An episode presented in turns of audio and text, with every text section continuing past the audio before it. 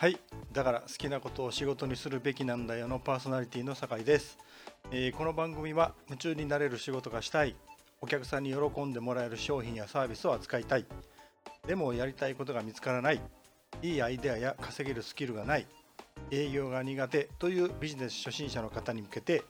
心からやりたいことを見つけてビジネスを立ち上げでやりがいのある仕事と安定収入を両立させる企業新規事業の始め方や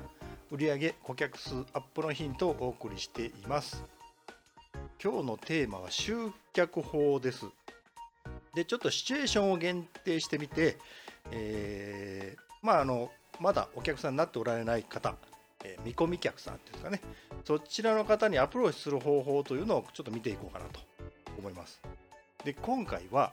サラリーマンの方が退職をして、まあ、独立起業しようという前の段階で、えーまあ副業の状態でね、まあ、自分のこう特技とかなんか、まあ、今まで仕事で培ってきた、ま、スキルとか、まあ、の知識なんかを生かしたコンサルティングビジネスを始められるという時を想定して、ま、お話ししていこうかなと思います。えーま、今回はまだコンサルタントとして、実績がないっていう方がどうやってその、まあ、案件獲得するのかということを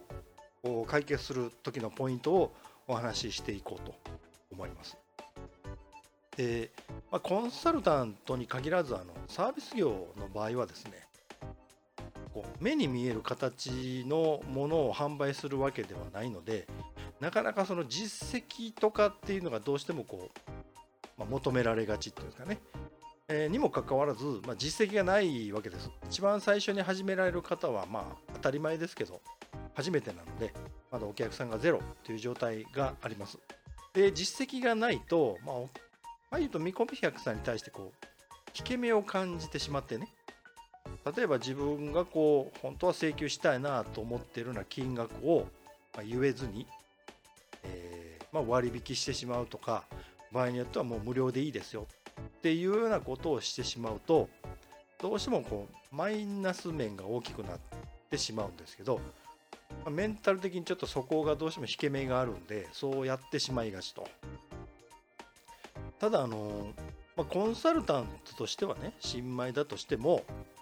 例えばあのご自身がこう仕事をしたりとか、まあ、あの普通になんか生活をしていく中で得てこられた知識とか経験を生かすというそういう趣旨なので言うと、まあ、クライアントさんの役に立って、えーまあ、感謝されるっていうようなところを、まあ、なんですかね重要視するとですねまあ要は引け目を感じてしまってこうお金が請求しないっていうことから、まあ、脱出できるのかなというその辺を探っていこうかなと思います。でまず最初に、まあ、コンサルタントでだったら正しく契約が取れるのかと正しい契約の取り方というのを見ていきたいと思います。で1つ目はあのクライアントさんとの関係性を考えていけばいいかなと思います。で、まあ、副業コンサルタントの方が契約を取る時のことを考えた時に、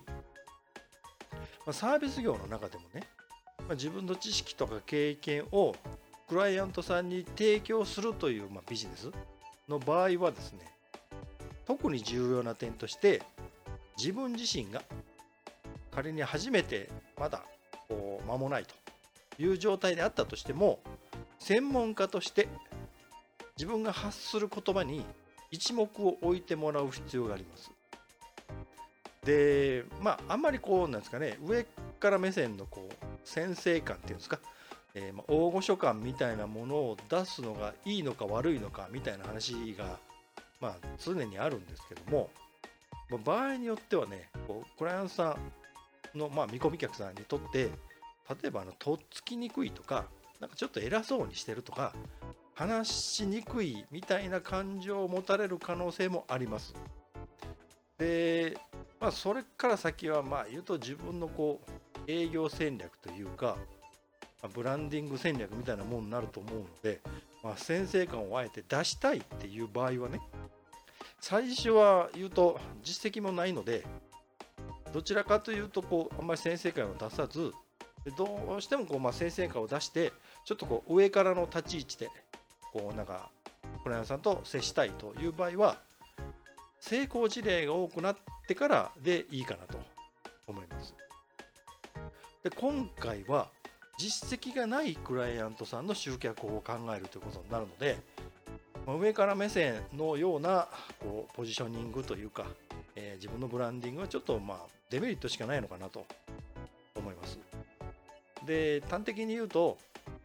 ご自身の言葉に説得力をかなり持たせにくいんです。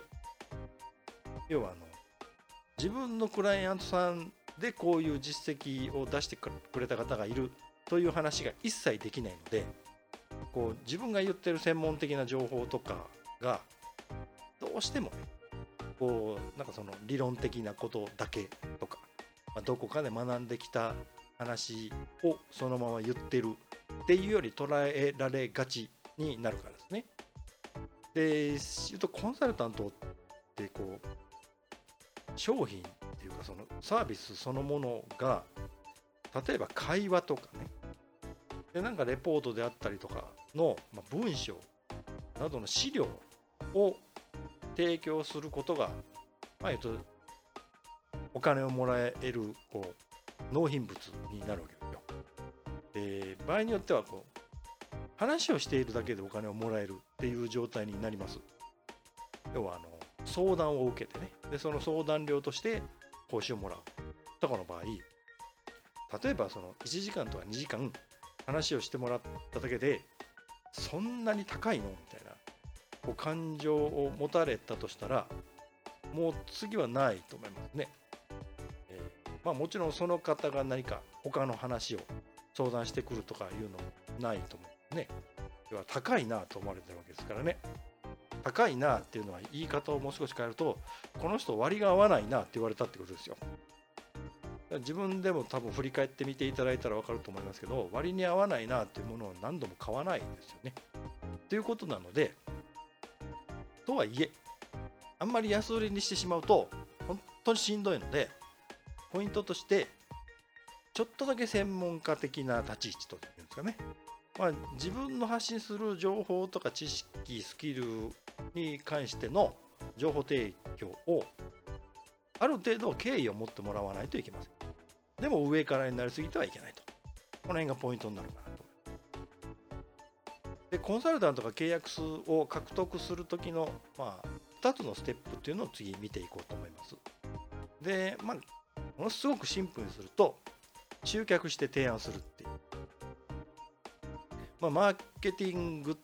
ていうこう観点でいくと2ステップマーケティングっていうんですかね、えー、最もシンプルなやり方かなと。で細かく言うともっとこう集客と提案の間にねいくつかステップを、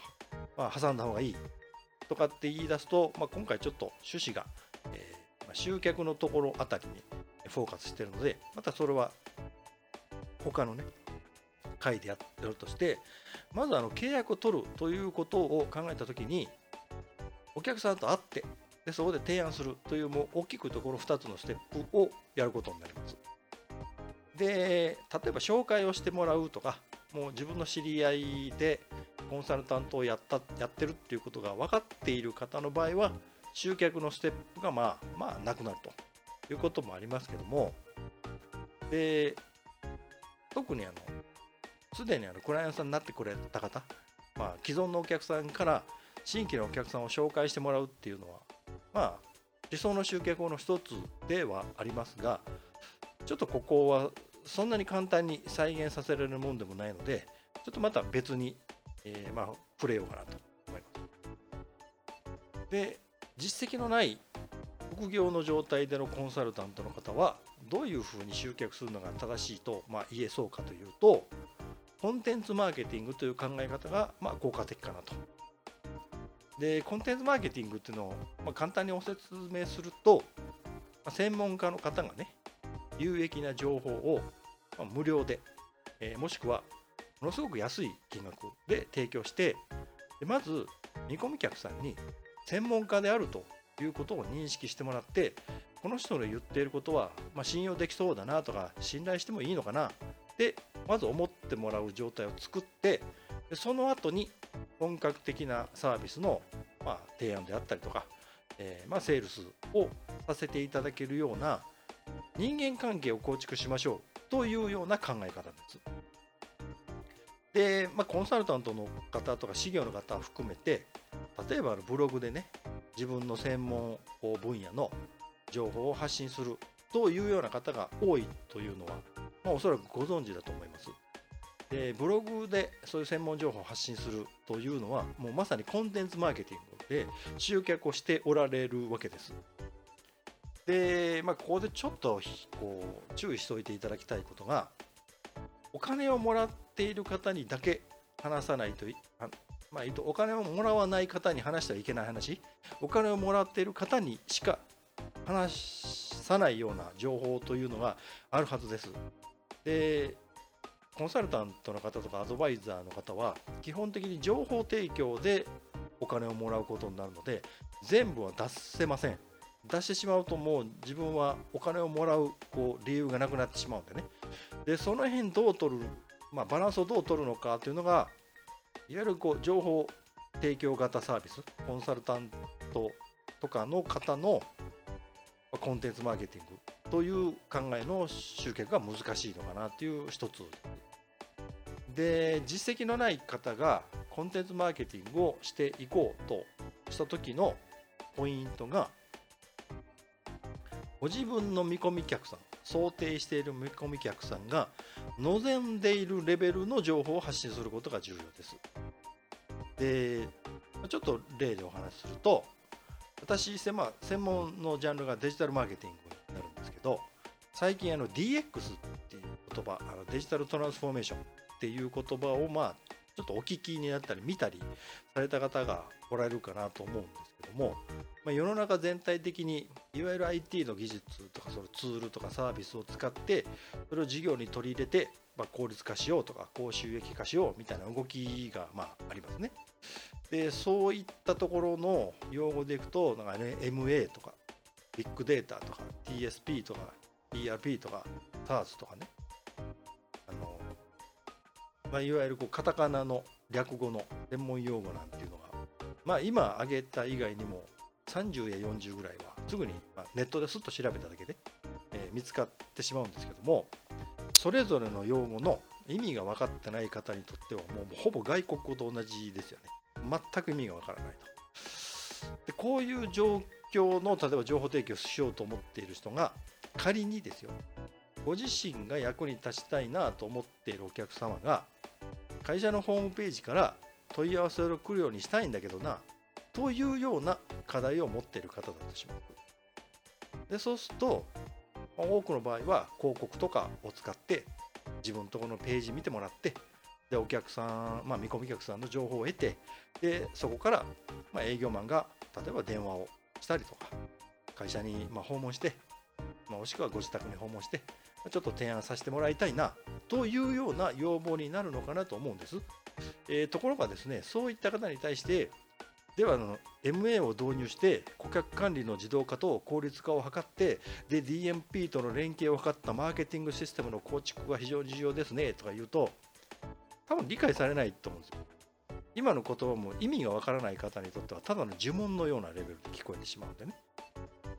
要はこのそれぞれのこう単語が意味しているものの仕組みであったりとかでしかもその必要性がね理解されておられないてか、まあ、把握されておられないので、まあ、理解しようとも思わないわけですよ。なので言うとその実績のない副業コンサルタントの方は、まあ、いい意味で見込み客さんの半歩先ぐらいにいる状態の人というポジションを取るのが、まあ、言うと分かりやすいのかなと。会社のホームページから問い合わせを来るようにする時の秘訣はこれです。みたいな言い方をした方がその MA を導入して効率化がどうなこうなみたいな話をするとやっぱちょっと堅苦しい話ですごい高そうとか自分にはちょっとそれは使いこなせないだろうなみたいなことを思う方も多くおられるはずなので言うと日々の情報発信で何をするかっていうと自分よりも半歩、まあ、もしくは一歩ぐらい先にいるような人なんだなということが伝わるような専門情報を発信するというのが大事かなと。で次まあ、実績のないコンサルタントさんがじゃあそこで、まあ、実際に何か問い合わせがいただけたりとかした時に、まあ、あのどうやってセールスを、まあ、提案をさせてもらったらいいかというとまあ言うとまだ契約を例えば1回も取ったことがないっていう方の場合セールスはかなりまあしんどいかなっていうようなイメージを持たれるかもしれませんけどここで話しているセールスというのをもう少し細かい言い方ですると例えばあの無理やりにとかね何が何でもとかね何回断られてもしつこく契約を取れるまで頑張りましょうとかしつこく食い下がりましょうっていうようなことをセールスとして捉えているわけではありません。でまあ、例えば実績がないとかもうほぼ言うと素人のような人かもしれないなと思われていても契約をしてもいいかもしれないっていう方なわけですよ問い合わせが来たということは。なので、まあ、あとは自分ができることを正直の話して自分はこれぐらいの金額をもらうまあべく仕事をしますよということをまあ普通にもお伝えしてで見込み客さんの判断を待つ方がいいのかなと。そこで無理やり説得するとか契約を取らないとまあもうダメだみたいなそういうちょっと考え方はやめといた方がいいのかなと。多分しんどくなりますんでね。で大事なのは自分が決めた金額をそのまま提示することですね。あのよく、まあ、自分も気持ちとして分かるんですけども初めてこれから契約を取ろうって言った時にどうしてもその例えば提供するようなサービスの内容が自分の給料と同じかそれ以上ぐらいの金額になってるような提案だとしましょう。例えば半年とか1年ぐらいかけてこう何か会社の業績アップしますよとか社員の方のこうなんでしょう教育をさせてもらいますよみたいなそんなサービスをするとした場合にやっぱり1万円2万円とは厳しいと。例えば30万円40万円みたいな金額を提示するとすると、まあ、気遅れはされると思いますよ。ただその気持ちに負けてしまって、まあ、安売りしてしまうとかもうそれこそ無料でこうなんでしょうモニモニターさんとしてみたいな形で、まあ、逃げてしまうともうずっとしんどいんですよ。もうお金をずっと請求できないしで自分自身がこう言うとただ働きの状態になってしまうような状態になるんでね。かなり苦しくなると思うんですで私も大変でした。あの実績がなかったのでお金の金額も言いにくいし言っても契約が取れないのでじゃあ無料から始めてもらって、まあ、言うと成果が出たらあの出世払いみたいな感じでね。どうですかってお話ししたんですけども実はほとんどの方全員かな。そういう提案でやった方は全員もうコンサルティングが続きませんでした、えー、コンサルを受ける方からすると無料なんですよ。私の方お話が。なのでこう重要度が低いというんですかね。いいアイデアを出してるつもりなんですこっちとしては。なのでこうやってもらえるのかなと思うとなんか違うことされてたりとか、なんか忘れられたりことがあって、まあ、成果が出ないんですで成果が出ないから続かないっていうことなので、まあ、他のこうコンサルタントの方もよく言われるんですけども特に無形の情報提供型のサービスはしっかりと費用を請求しないとお互い本気になれないっていうこともあってきちっと、まあ、請求された方がいいと。なので私はあのもうお金を払わない方は、まあ、残念ですけどもうお客様ではないと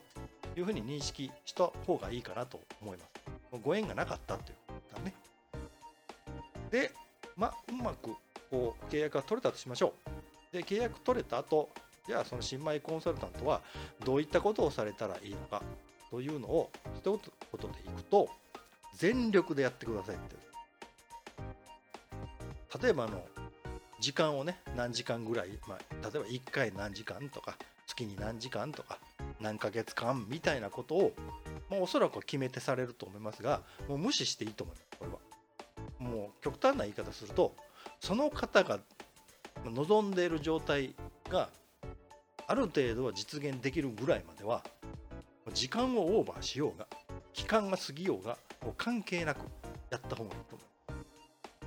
でクライアントさんは結局何のためにお金を払って自分にこうコンサルティングを依頼されたかっていうと何か変化させたいんですよ。でそれが法人の方だったら例えば売り上げ上げたいとかね。利益率を上げたいとかね。社員さんのこうスキルを上げたいとかっていう何かを変化させたい。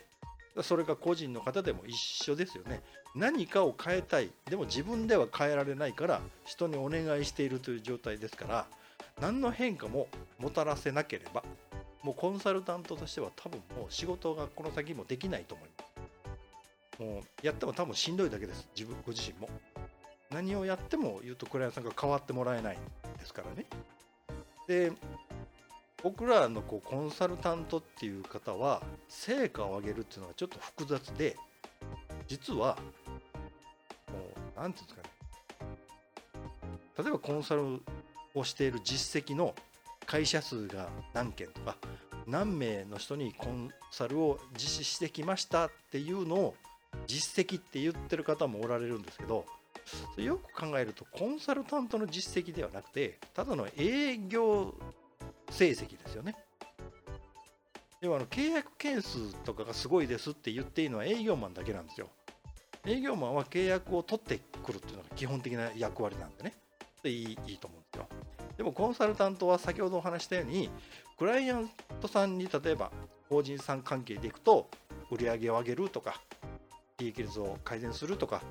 経費を節約してもらうような中で仕組み導入してもらうみたいなその変化をもたらすことが仕事なので変化をもたらした件数がゼロだったら、ま、極端な言い方すると何百社何千社と契約取ろうがゼロですからね。成果はね。でこの辺ちょっとあの何でしょう。しっかりと物事の本質見抜かれる方それが法人の社長であっても個人の方でも一緒ですけどはあの見抜きますんでね。契約件数だけを押してても。あのまあ簡単に言うとオタクはセールスがうまいのねって言われるだけで。コンサルがうまいかどうかなんか全く別ですよねって言われますよね。だって営業っていうこととコンサルって根本的に違いますからね。って思いますねっていうことなので結果的には全力を出してコンサルタントさんあのクライアントさんの状況を改善するということにフォーカスするのが大事かなと。えー、まあ一応今日のお話はここまでで、まあ、まとめておきますと副業でコンサルタントを始める方の集客法とで、まあ、契約後にどこがこうポイントとして必要なのかってお話をしました。でやっぱり営業経験ない方とか苦手意識のある方は、まあ、セールスは避けて通りたいと思われるかなと思います。でまあ、セールスを他の方に、まあ、依頼するっていうのも手は手としてはありだと思いますけど